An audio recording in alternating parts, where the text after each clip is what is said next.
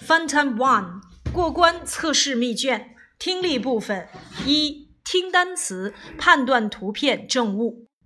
Number one, monkey, monkey. Number two, foot, foot. Number three, panda, panda. Number four, mouse, mouse. Number five, ruler, ruler.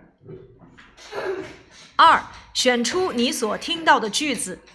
Number one, Hi Lisa. Hi Lisa.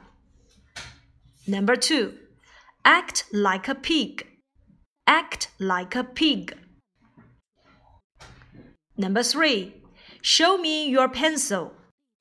Show me your pencil. Number four, this is little duck. This is little duck.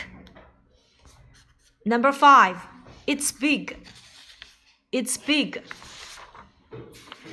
三，听句子排序。Good evening.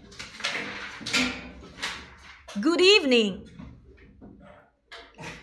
Good afternoon. Good afternoon. Glad to meet you. Glad to meet you. Good night, mom and dad. Good night, mom and dad. Good morning. Good morning.